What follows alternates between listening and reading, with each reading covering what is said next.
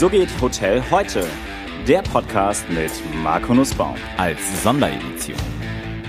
Herzlich willkommen zur 29. Folge meiner Sonderedition des So geht Hotel heute Podcast. Zurück aus der Sommerpause freue ich mich heute einen der beiden Gründer und Gesellschafter von IHR. Am 28. Podcast war es IHG, jetzt haben wir IHR.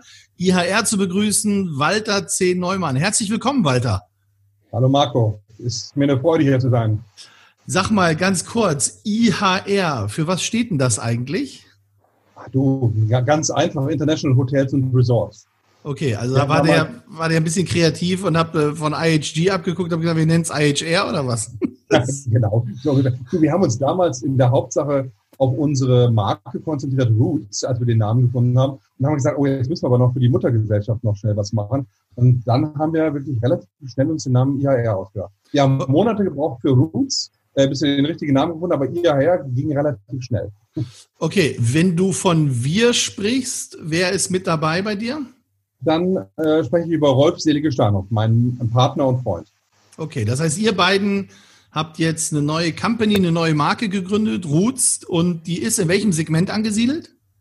Ah, die ist eigentlich mehr im Eco-Segment. Also ein bisschen Price Hotel ist da bestimmt auch drin, äh, aber mehr im Resortbereich, weil äh, ihr Jungs von der, von der Stadt, ihr konzentriert euch alle mit tollen Konzepten in, auf, auf die Stadt, aber die Resort, äh, der Resortbereich, den lasst ihr immer raus. Ja, aber A-Ja-Resorts gibt es ja auch schon. Die sind ja auch schon sehr erfolgreich da. In, ja, aber, aber wer sonst noch? Du findest in der Stadt findest du unzählige äh, tolle Konzepte, aber im Resortbereich nur ganz wenige. Und so, da haben wir gesagt, das ist eine gute Nische. Okay, und was ist der, was ist der, der USP von Roots? Roots ist ein modernes äh, Konzept, äh, wo du halt für einen guten Preis eine tolle Leistung bekommst.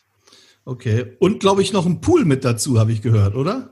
ja, das ist ein schönes äh, äh KPI. Ähm, das ist, wir haben ein Infinity Pool oben auf dem Dach. Alle unsere Roots Hotels, die wir schon bereits unterschrieben haben äh, und die wir äh, bereits in, in den weiteren Verhandlungen sind, bekommen oben auf das Dach einen schönen Infinity Pool. Kein Riesenpool, aber ein schöner Pool, äh, wo man ein bisschen was drin machen kann. Ja, super. So wie in Berlin, da die Häuser, die haben ja auch manchmal einen Pool oben drauf. Ja, herrlich. Was ähm, darfst du schon sagen, wo ihr aufmachen werdet? Ja, wir haben unseren Vertrag schon in Bregenz unterschrieben. Äh, dort werden wir Ende 2022, 20, äh, Anfang 2023 unser erstes Root Hotels äh, eröffnen. Wir sind im Moment dabei äh, bei, auf, äh, an zwei weiteren Verträgen. Da kann ich noch nicht genau die Standorte sagen, aber einer befindet sich in Mitteldeutschland und einer in Norddeutschland. Okay, das ist aber schön, da freue ich mich. Das ist, äh, Jetzt muss ich aufpassen, ich weiß die beiden Standorte, dass die mir jetzt nicht rausrutschen gleich. Aber ähm, das, was ich spannend finde, ist, du, du unterstützt ja auch den Rolf äh, so ein bisschen bei, bei Setel aktuell. Ihr, ihr probiert ja viele Sachen aus.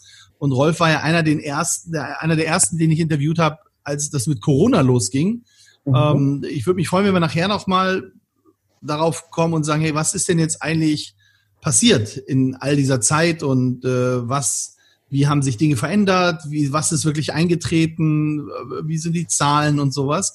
Aber bevor mhm. wir das machen, finde ich es immer ganz spannend für die Hörer, äh, so ein bisschen die Karrieren zu beleuchten. Sag mal, wie bist du denn eigentlich in die Hotellerie gekommen?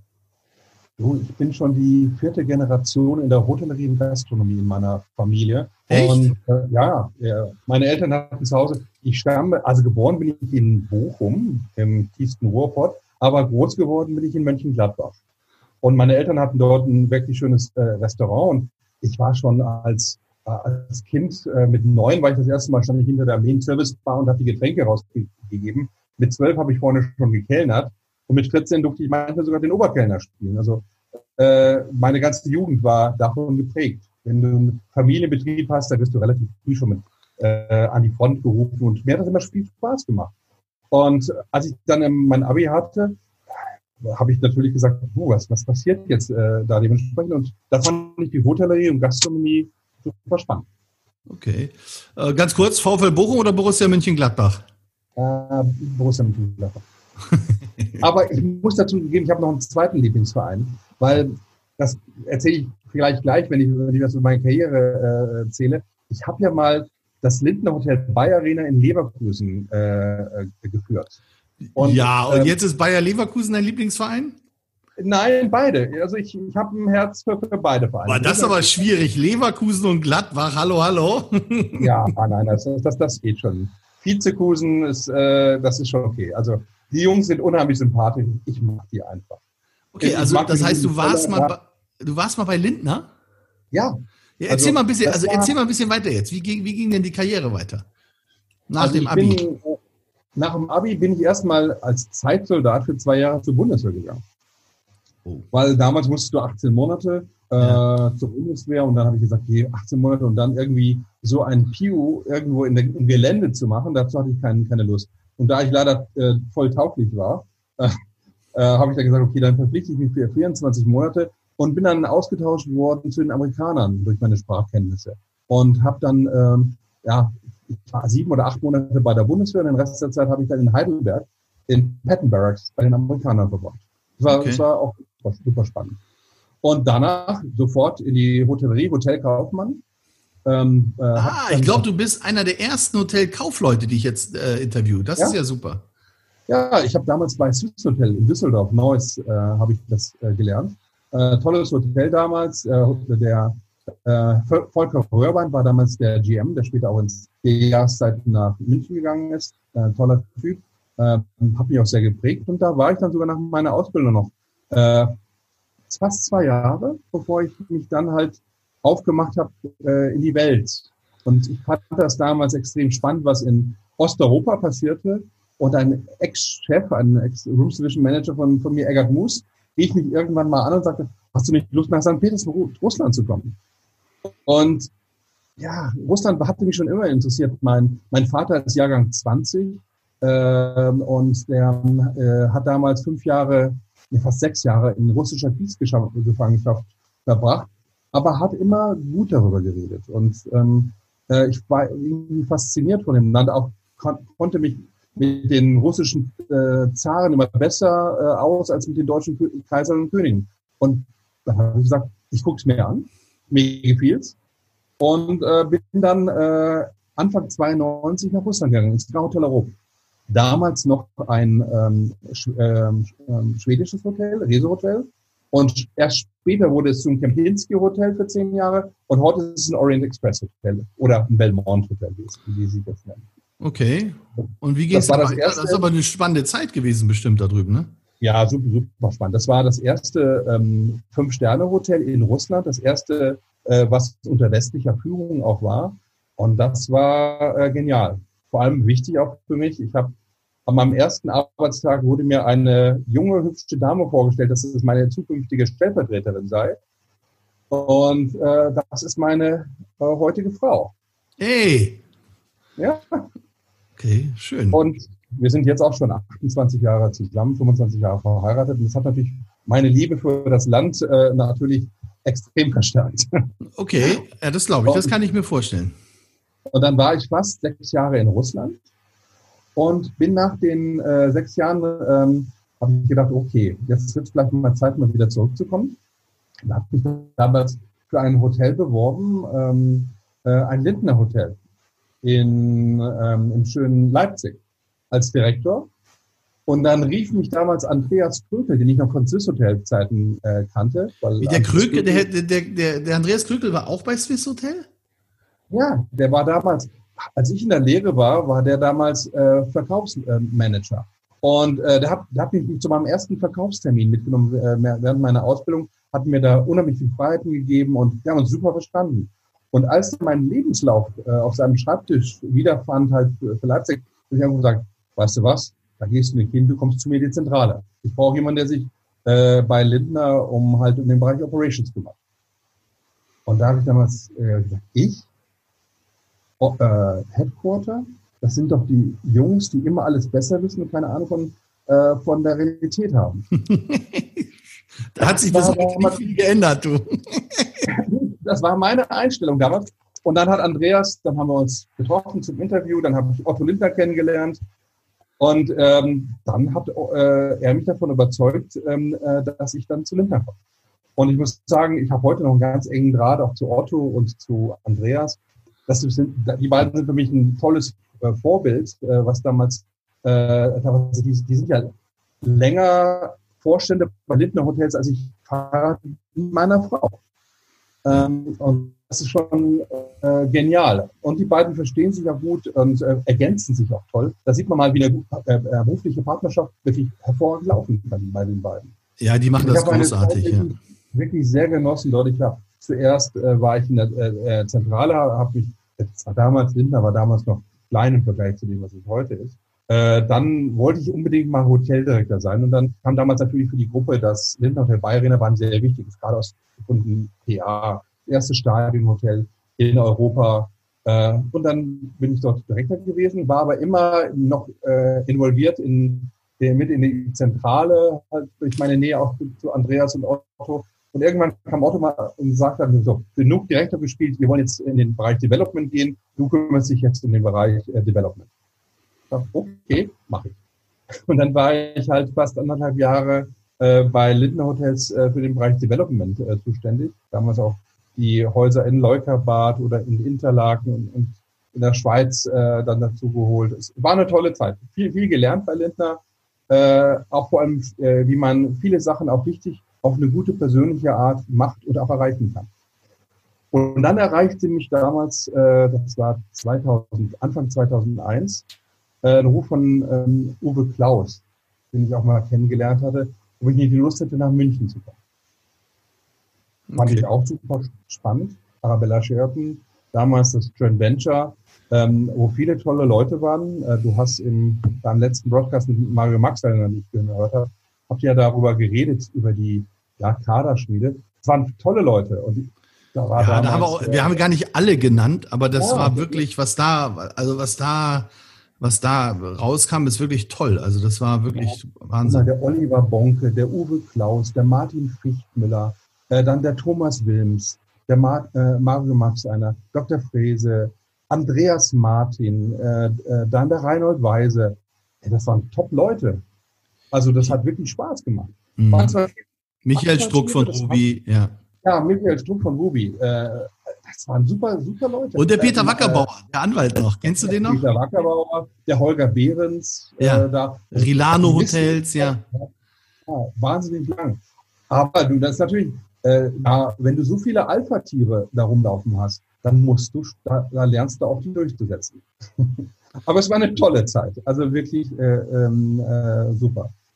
Da habe ich fast vier Jahre verbracht, ähm, war ähm, im Bereich Produktentwicklung halt auch zuständig, ähm, äh, ich habe immer gesagt, wenn immer was auf den Schreibtisch in die Zentrale kam, was nicht auf einen Schreibtisch alleine passte, dann, äh, dann kam ich mit dran äh, und äh, habe hab mich dann halt um die verschiedensten Sachen gekümmert. Und das äh, hat mir immer viel Spaß gemacht, muss ich sagen.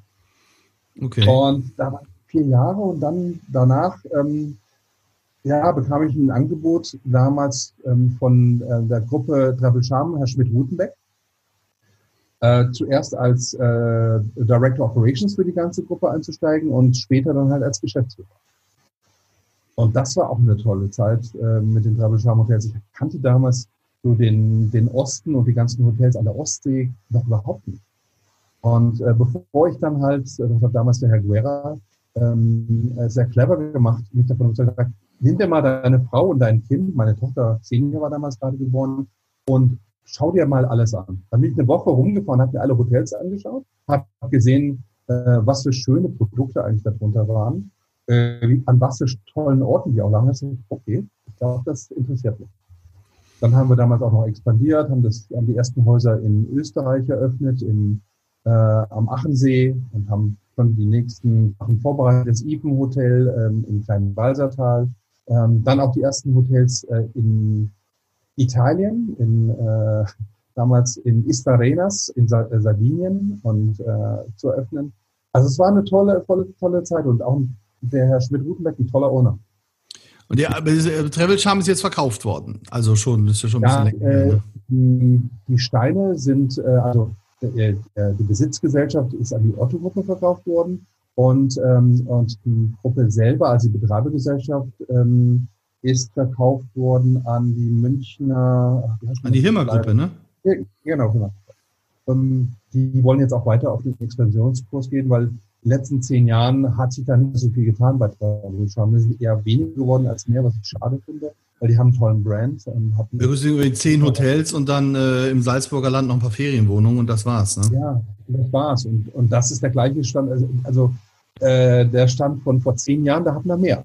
Und äh, dazu muss man sagen, Herr Schmidt-Rutenbeck ist heute auch schon Mitte, Mitte Ende 70. Äh, der hat natürlich dadurch bedingt, ähm, war mehr interessiert, halt äh, alles zu klären für die Zukunft, als halt auf eine Weiterexpansion. Ja gut, das kann man auch verstehen. Und sag mal, nach Travel Charm bist du wieder zurück nach Russland, oder? Ja, weil damals ähm, irgendwie hat mir, äh, gab mal ein Gespräch mit dem ganzen Board von Travel Charm und da war damals so ein, fast so ein Angebot nach, nach dem Motto, das sollte ich jetzt machen bis zum mein Lebensende. Und ähm, das hat mir Angst gemacht. Weil da war ich Mitte 40 und dann habe ich gesagt, ah nee, das ist, ist zu früh, ich möchte mal raus, möchte noch was sehen. Und dann kam damals äh, durch Zufall das Angebot an mich heran, halt ähm, die Rocco Forte Gruppe zu vertreten in Russland. Äh, dort gibt's ja das Astoria Hotel und das Angleterre Hotel. Das ja. war immer so meine Sache zwischen, ich habe immer zwischen halt Hotel selber und halt Zentrale, bin ich immer hin und her gegangen.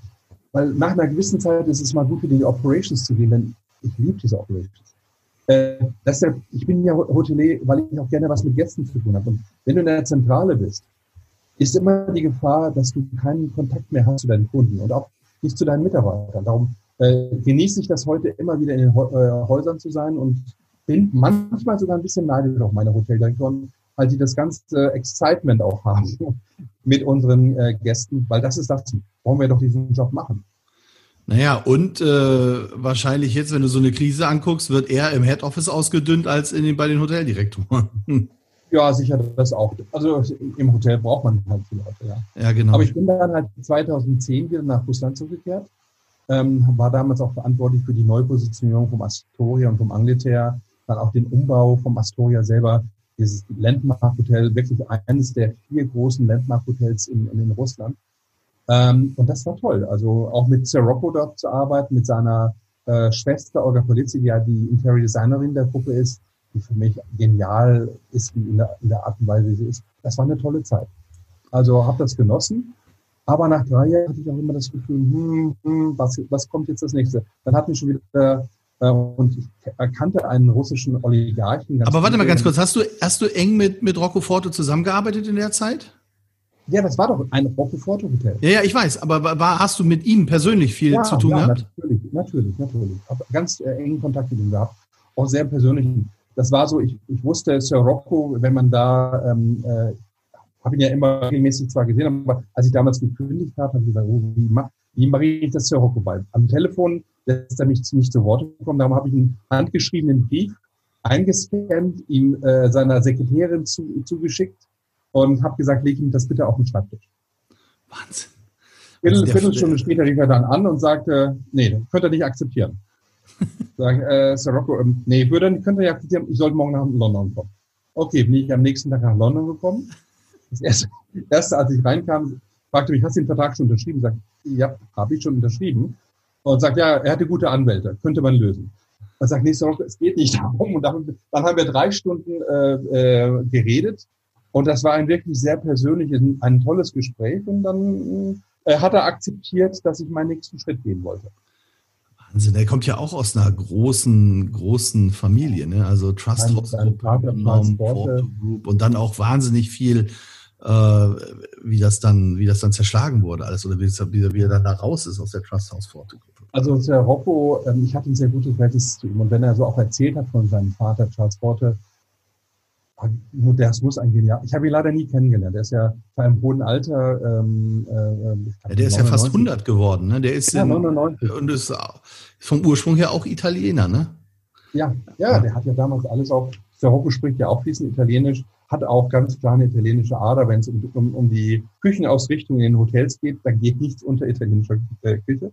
Aber das ist auch okay, das ist, äh, ist ja auch toll. Der hat auch einen Drei-Sterne ähm, äh, Pier Einen Küchenchef, der in seinem Head Office ist. Also auch, das ist schon toll. Also das ist, äh, er ist ein ganz besonderer Mensch und äh, er lebt das halt auch. Ich mag Leute, äh, auch wenn sie manchmal ein bisschen halt überzogen sind, aber der liebt seinen Job, der liebt Hotellerie, der atmet das, der liebt mit den Gästen umzugehen. Ich mag nicht diese, diese Leute aus dem Windkanal, die keine Empfindungen haben, sondern nur Politik spielen. Ich mag Leute, die Gefühle haben. Und das ist der, der Rocco wirklich äh, excellence. Okay, da bist du bei Rocco Forte raus und dann zu Asimut Hotels. Okay, da bist du äh, CEO gewesen, richtig?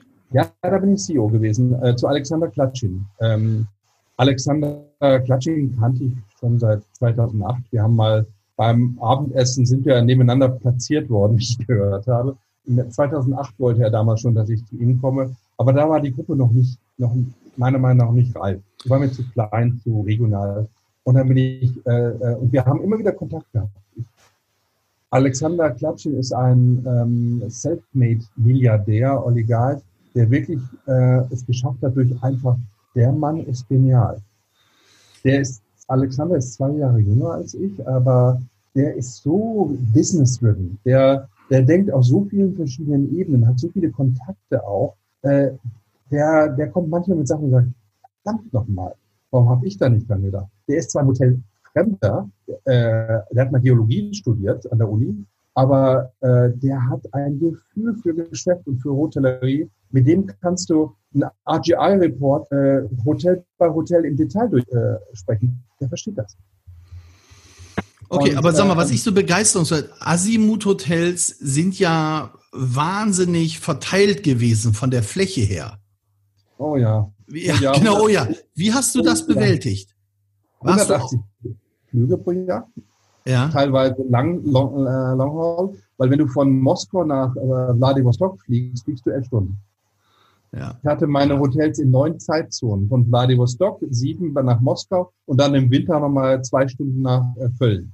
Also ähm, da musst du schon ein gutes Team haben äh, und gute Leute haben, die, die dann halt äh, das, was, was die Vision, was die Vision ist, dann auch vor Ort ausführen können. Oh. Äh, ich war viel unterwegs. Wir haben damals zum Beispiel, als wir Vladivostok umgebaut haben, da war ich alle sechs Wochen war ich in Vladivostok. Oder als wir in Murmansk äh, gebaut haben, ähm, das war äh, ja viel Umherreiserei. Ich hatte damals noch ähm, einen äh, deutschen COO, als der gegangen ist, äh, hatten wir, fingen damals die Sanktionen an äh, mit Russland. Wer war da das war, denn? Das war 2014, als. Äh, aber wer war der COO, der Deutsche? Das, das war Sebastian Kremer. Ah, okay, alles klar. Gut. Auch, ähm, Sebastian kannte sich auch gut in Russen, auch sprach auch gut Russisch. Äh, dementsprechend ähm, kam auch da gut zurecht. Okay. Und, äh, dann, aber dann habe ich es mal für, eine, äh, für zwei Jahre äh, während der Krise, natürlich um auch Kosten zu sparen, habe ich den Posten des CEOs und COOs zusammen gemacht. Okay. Wahnsinn. Dadurch bin ich natürlich noch mehr rumgekommen. Aber ich hatte gute Regionaldirektoren, ich hatte gute Direktoren, ähm, ähm, die ihren Job. Es ist übrigens schön zu sehen, dass wenn man, ähm, ich habe da vorhin, bevor wir gesprochen haben, nachgeguckt, der Asimut Hotels hat ja einen äh, Wikipedia-Eintrag, einen englischen Wikipedia-Eintrag. Mhm. Und den solltet ihr vielleicht mal aktualisieren, weil da steht immer noch drinne, das habe ich mir aufgeschrieben vorhin, since November 2013, uh, äh, since November 2013 the company is headed by Walter Neumann okay. previously worked in the hotel chain Rocco Forte as a director of the hotels Astoria in Angleterre in St. Petersburg. Also vielleicht okay. sollte man mal sagen, dass du die muss ich, muss ich, muss ich mal sagen. Also die PR-Abteilung oder die Marketingabteilung von Asimut funktioniert jetzt nicht so gut, aber das ist auch kein Wunder, weil du ja weg bist. Das erleben wir aber auch bei vielen anderen Konzernen, dass das komischerweise Wikipedia nicht so gepflegt wird. Noch nicht ganz weg, Marco. Ich bin ja heute noch äh, verbunden. Ich bin, sitze immer noch im Aufsichtsrat. Ja, aber das ist ja noch viel äh, schlimmer jetzt. Also ändern wir es mal. ja, ja, also, darum, äh, ja, das werde ich mal direkt sagen. Ja, ich weiß, die Marketingabteilung ist die gleiche noch von damals. Ich denke mal, die vermissen mich so sehr, dass sie das noch drin stehen haben. Ja, genau, das wird es wahrscheinlich sein. Du pass auf, jetzt sind wir, aber die Karriere haben wir sehr lang besprochen. Warum, aber jetzt, ich sage ja immer, Corporate Life is about taking care of yourself, uh, not about creating things. So. Und jetzt bist du ja from taking care of yourself, überspitzt gesagt, in creating things gegangen und bist in die Selbstständigkeit gesprungen. Bei einem nicht so jungen Alter mehr, wo du ja auch einen hohen sozialen Status hast. Wie, hey, was, was war denn die Idee? Alter, das würde ich jetzt nicht gehört haben. Ja, come on. Also so normalerweise war ich mit 25, 30 selbstständig jetzt und äh, nein, oder äh, Ray Kroc von McDonalds hat sich auch mit 50 selbstständig gemacht. So hat McDonalds da übernommen. Aber jetzt mal Spaß beiseite. Was war der, was war die intrinsische Motivation? Was war der Treiber zu sagen, ich mache mich jetzt selbstständig? Hm, ich habe immer eigentlich sehr gute Ergebnisse für meine Eigentümer gebracht. Die haben immer durch meine Arbeit relativ viel Geld verdient. Und irgendwann habe ich dann gedacht, hm, könnte ich das auch für mich selber machen? Und ähm, ich hatte ja über ähm, äh, mit Rolf ähm, Steinhoff immer meinen Kontakt noch während der Zeit. Da habe ich in Russland besucht. Wir haben immer äh, uns zusammengesetzt und Rolf hatte, hatte irgendwann mal die Idee, ob er mich nicht nach, nach Usedom bringt. Sag, Rolf, Usedom alleine für mich, hm, ich bin ein Großstadtkind, äh, das wäre nicht für mich. Und dann, dann irgendwann haben wir dann mal gesagt, okay, was wäre denn, wenn wir expandieren würden? Und dann, ja, habe ich gesagt, das, das ist auf jeden Fall was, was mich interessieren würde. Und dann haben wir einen langen Prozess angeschlossen. Wir haben uns fast ein Jahr, ich würde mal sagen, fast jeden Monat getroffen, haben uns immer wieder ausgetauscht im Privaten wie im Beruflichen und haben unsere Ziele übereinander gelegt. Und nach einem Jahr haben wir gesagt, das passt. Obwohl Rolf und ich ganz unterschiedlich sind in, in der Art und Weise, ähm, unsere Werte, unsere Vorstellungen, unsere Visionen sind sehr, sehr eng. Und darum haben wir uns damit entschieden, okay, weißt du was? Äh, wir, wir gründen unsere Firma. Ja, ja, das war Ende 2017. Dann habe ich Anfang 2018 meinen Eigentümer ähm, darüber informiert. Wir haben uns geeinigt, dass ich noch bis Ende 2018 als CEO bleibe ähm, meinen neuen COO vorbereite auf die Position, dass er das übernehmen kann. Also wir haben quasi ein Jahr äh, nebeneinander gemacht und ich habe ihn eingearbeitet. Dann habe ich die Budgets 2019 noch mit ihm zusammen gemacht und bin dann Ende 2018 äh, bin ich ausgeschieden aus, als CEO für ähm, äh, Russland und Europa und bin aber noch Geschäftsführer auf Wunsch von Alexander für die äh, Häuser in Europa geblieben weil ich habe mein neues Büro nämlich genau im selben Gebäude wie Asimut auch. Okay. Das passt ganz, ganz gut. Und Alexander sagte, äh, wenn du in Deutschland äh, bist, weil mein Nachfolger ist ein Russe, der kannte den deutschen Markt noch nicht, kannst du nicht noch ein, zwei Jahre bleiben. Und dann bin ich noch bis Ende 2019 auch noch äh, Geschäftsführer für die Asimut Hotels in Deutschland geblieben, obwohl ich dann schon für SETA gearbeitet habe und auch schon für IAR das Development gemacht habe.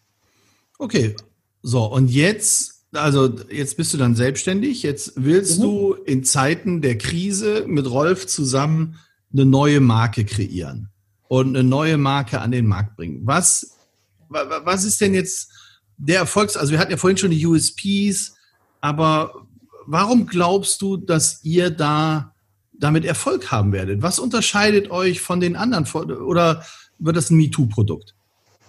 Nein, nein, kein MeToo-Produkt ich glaube, dass wenn du, wenn du dir mal anschaust, was in den Städten was in den Resort-Bereichen passiert. Äh, es gibt ja wenige Resort-Hotelfirmen. Ähm, zum Beispiel die Setes ist eine, eine, eine tolle Gruppe, die sich jetzt fast über 30 Jahre aufgebaut hat. Natürlich, ähm, und das ist auch das, was mit reinbringt, ähm, äh, die Setes helfen uns natürlich auch im Bekanntheitsgrad. Wir, wir wollen keine, sein, sagen, eine uniforme Hotel Gruppe sein. Wir wollen eine eigentümergeführte Hotelgruppe sein. Das heißt, wenn wir uns mit Leuten treffen und äh, das kommt extrem gut an, wenn wir in äh, Orte gehen, kleine Orte, Ferienhotelbereiche, wenn du da mit den Leuten sprichst, mit den Bürgermeistern, mit den Kurdirektoren, äh, die sich wünschen, dass sie jemanden am Tisch haben, äh, mit dem sie noch reden können und der immer da ist. Der nicht unbedingt ein Vicepräsident ist, der nach drei Jahren weg ist, äh, sondern wo sie einen persönlichen äh, haben, der auch persönlich sich verantwortlich fühlt äh, für den Standort. Ähm, denn wenn du heute dir mal anschaust, schau dir mal die Hotspots der, ähm, der Hotellerie, der Ferienhotellerie, ob es die Ostseeküste, die Nordseeküste, ob es Bayern ist, äh, ob es der Harz oder Thüringen ist. Du findest kaum Hotelgruppen. Nee, aber du findest schon, du findest schon lokale Player jetzt mehr. Also, lokale, also wenn ich jetzt, ja, wenn ich, ja, aber, ja, aber auch, aber auch Immobilienleute, die jetzt rein investieren. Also ich erinnere mich, dass im, äh, das vor ein, zwei Wochen war eine Pressemitteilung in der Immobilienzeitung. Der, äh, der Mark Bankert, den ich auch gut kenne, hat sich auch mhm. selbstständig gemacht mit einer Company, die heißt Salt and Rocks. Da schreiben sie, das Unternehmen will die Corona-bedingte Abkehr von Ferien, von Fernreisen nutzen. Und die Gründer wollen mit äh, der Company den durch die Corona-Pandemie forcierten Trend zu Reisen an Nahziel in Deutschland aufnehmen und mit den Ferienimmobilien solche Orte schaffen, an denen auch sie selbst eine Auszeit nehmen würden Mhm. Und äh, dann kommt noch die Nutzung der Nahziele, aber auch die verschwimmenden Grenzen zwischen Arbeit und Freizeit sollen durch die Digitalisierung optimiert werden. Das gilt ebenso für die Buchung, den Check-in, die Smart Home Infrastruktur und die Online-Befüllung des Kühlschranks durch lokale Händler. Also jetzt mhm. verstehe mich nicht falsch, Walter, nur ich habe so das Gefühl, dass das ist so, also das können wir, wenn ich jetzt das lese von Salt and Rock, da können wir jetzt auch irgendwie was anderes drüber schreiben und es würde auch passen. Also was, was ist klar, wo ist eure Innovation? Wo ist eure Innovation? Wo ist eure Disruption? Wie macht ihr Dinge anders? Und gerade jetzt äh, auch durch Corona. Also als wir unsere ursprüngliche Idee hatten, haben wir natürlich, äh, da gab es Corona noch nicht. Da äh, haben wir gar nicht mit diesem Trend äh, gerechnet, sondern wir haben gesehen, dass äh, in, äh, es in deutschen Standorten zu wenige gut strukturierte äh, Familien, äh, Familienhotels gibt mit, mit der Zukunft. Du siehst heute zum Beispiel an vielen Standorten familiengeführte äh, Hotels, die toll dastehen, aber wo die nächste Generation äh, fehlt. Ja, wo teilweise Leute uns ansprechen und sagen, okay, habt ihr nicht Lust, eventuell äh, dieses äh, äh, Hotel zu führen, wo wir sagen, okay, aber äh, wir machen es aber nur in dem Augenblick, wo es auch in unsere Strategie und unsere Marke passt. Äh, du weißt selber, ein Stadthotelier und ein äh, Ferienhotelier, das sind andere Menschen. Während äh, du als äh, Ferienhotelier äh, Hotelier musst dich viel intensiver um deinen Kunden kümmern. Weil der ist vor Ort, der gibt sein eigenes persönliches Geld aus. Ähm, das ihm viel wichtiger ist natürlich als das Geld, was er über seine Firmenkreditkarte abrechnet. Da ist jeder Euro sehr viel mehr wert. Das heißt, du musst eine starke Leistung, eine gute Serviceleistung bringen, äh, damit du ihn auch zufriedenstellst. Wir haben ähm, uns ein gutes Team bei Setel aufgebaut jetzt, äh, auch in den, in den letzten Jahren, wo wir äh, ein gutes, einen guten Pool haben von starken, serviceorientierten Mitarbeitern, aus dem wir wirklich auch schöpfen können, wenn wir in neue Destinationen gehen. Okay, aber Leute, das ist natürlich ein klassischer USP zu sagen, hey, die Setel Hotels, das ist so unsere, wie wir bei Arabella Sheraton hatten, die Kaderschmiede. Und wir rekrutieren genau. aus dieser, aus der bestehenden Unternehmensgruppe heraus die Führungskräfte für das neue Segment oder für die neue Marke. Das ist schon okay. stark, ehrlich gesagt, ja. Wir haben unseren Förderkreis dort aufgebaut. Wir haben zum Beispiel jetzt auch, äh, wir haben sogar in dem Bereich der Azubis, wir haben, wirst nicht glauben, im neuen Lehrjahr jetzt am 1.8. haben wir insgesamt 22 neue Azubis begrüßt. Okay, das ist stark. In einem Lehrjahr. Wir haben, weil wir ja vorher auch Azubi-Casting gemacht haben, weil wir, wir bauen uns da die Leute auf, die wir dann später auch weiter nutzen können für unsere Weiterexpansion. Denn äh, ganz ehrlich, ein Ferienhotelier, wie gesagt, den musst du erst aufbauen. Du musst den erst auch dahin bringen, äh, was das bedeutet, dass so ein Gast 24-7 bei dir im Hause ist und auch äh, eine längere Zeit bleibt. Das muss, diese besondere Gastgeberkultur musst du aufbauen. Na gut, und aber die habt, die habt ihr ja bei Setel. Also du hast ja eine, du hast eine super, im Grunde hast du ja den Charme des Privathotels verbunden mit der klaren Struktur eines Konzerns im Hintergrund, was du auch brauchst. Denn die Gefahr ist ja, äh, sag ich mal, Setel ist ja in unmittelbarer Nähe. Also Rolf ist in der Lage, jedes Hotel kurzfristig abzufahren. So, wenn ihr jetzt Roots aufbaut, seid ihr ja nicht mehr in unmittelbarer Nähe, da seid ihr ja in unterschiedlichen Destinationen. Das ist ein Unterschied, das zu managen.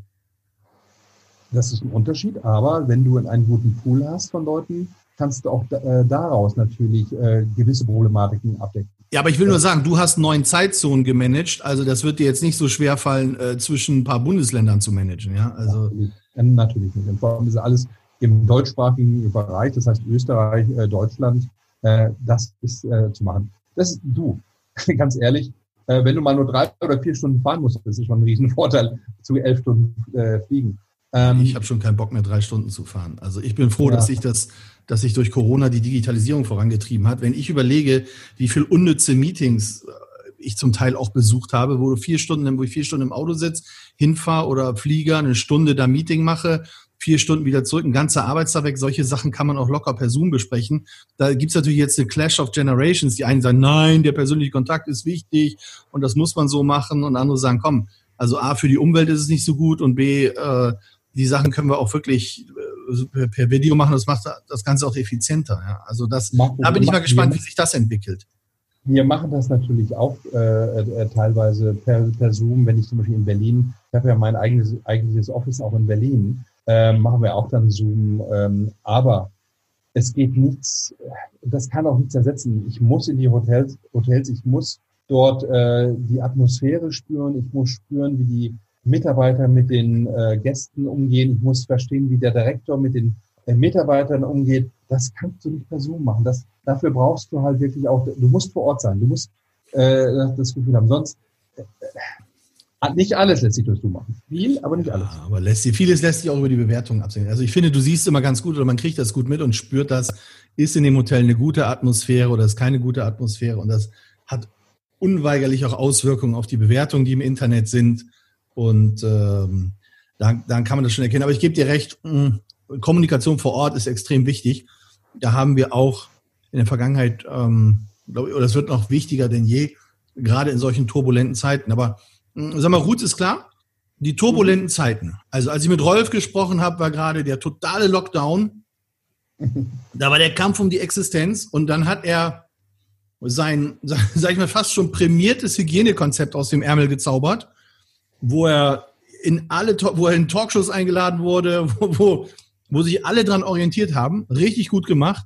Ähm, wenn du jetzt mal guckst und sagst, okay, das war dann, das war Lockdown, wo steht ihr jetzt? Welche Erfahrungen hast du gesammelt oder habt ihr gesammelt? Wie, wie, wie sind die Umsätze gekommen oder nicht gekommen, wenn du drüber sprechen magst? Und ähm, und was sind deine Lehren aus diesem ganzen Thema des Lockdowns gewesen?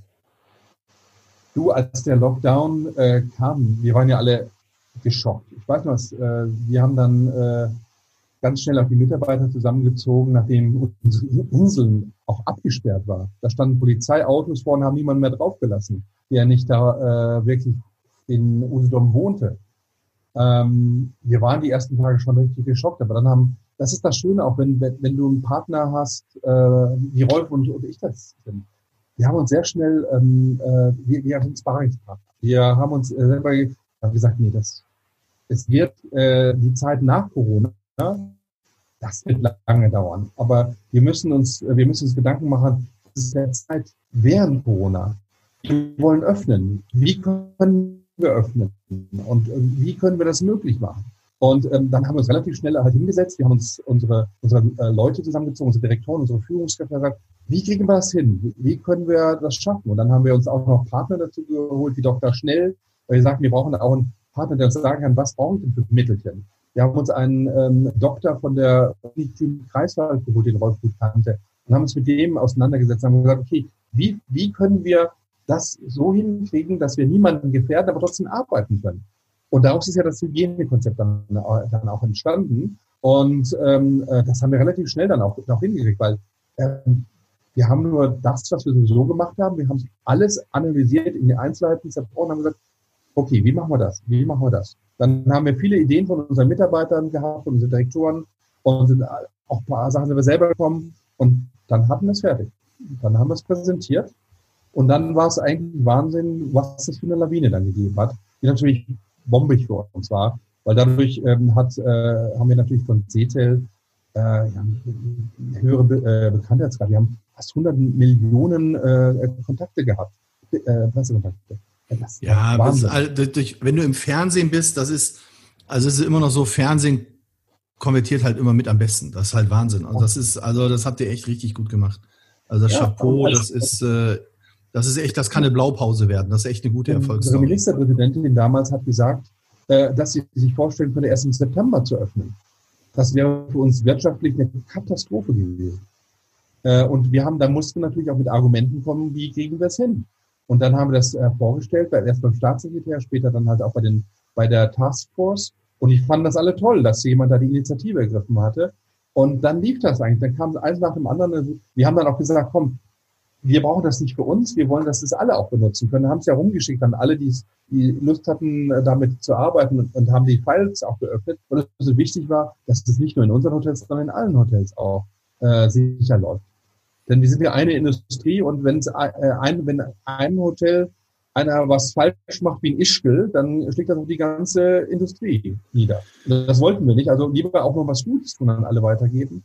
Und das ich glaube, da, da haben sich auch viele wirklich im Nachhinein super bedankt, äh, dass wir da einen Schritt nach vorne gemacht haben. So, und jetzt Heute, Butter bei die Fische. Wie sehen die Umsätze aus? Also, äh, Ungef Monat, ungefähr, Monate, komm. Sehr gut. Also wir, die Monate haben sich jetzt sehr, sehr gut entwickelt. Äh, der Juli war wirklich ähm, äh, top. Der August jetzt sieht sehr, sehr gut aus. Wobei wir natürlich immer wieder Angst haben, ähm, äh, dass sich jemand infiziert. Weil wenn du große Gruppen hast und so weiter, wir hatten, glaube ich, acht oder neun ähm, Fehlalarme, wo wir äh, sogar zweimal Mitarbeiter, die wir sofort dann äh, in die Selbst Selbstkantine geschickt haben oder auch Gäste, die wir in die Selbstkantine geschickt haben, bis wir den Test, äh, das Testergebnis hatten. Es war immer negativ, aber macht, macht dir natürlich Sorgen. Ähm, äh, äh, ich war selber mit Rolf äh, in der letzten Woche für drei Tage in Quarantäne, weil wir mit einem Geschäftspartner, mit dem wir zusammengesessen haben vor 14 Tagen, uns anrief, sagte, ich bin positiv. Und wir dann sofort in die Selbstquarantäne, sofort getestet und glücklicherweise äh, waren wir beide äh, negativ. das kann so schnell passieren. Scheiße. Also da muss man wirklich äh, äh, super aufpassen. Und ähm, wir greifen gnadenlos auch durch. Wir haben das Sicherheitskonzept und wenn sich einer nicht dran hält, äh, dann muss der Gast gehen. Aber auch der Mitarbeiter, wenn er, wenn er dadurch, dass er sich nicht an unser Sicherheitskonzept hält und Gäste oder seine Kollegen gefährdet, dann auch dann haben wir, sind wir sehr stringent äh, und dann hat dieser Mitarbeiter auch nicht so was zu geben. Das ist, denke ich, ist wichtig, dass man das auch ähm, eins zu eins so durchführt. Alter, die Zeit ist gerannt. Wir äh, sind über deiner morgendlichen Joggingrunde schon drüber. Und okay. ähm, ich bedanke mich recht herzlich, dass du dir die Zeit genommen hast. Das war, war total ähm, spannend. Uh, viel Glück für euch, für Roots Hotels und auf bald. Danke. Ja, auf bald, Marco. Bis dann, Bis ciao. Dann.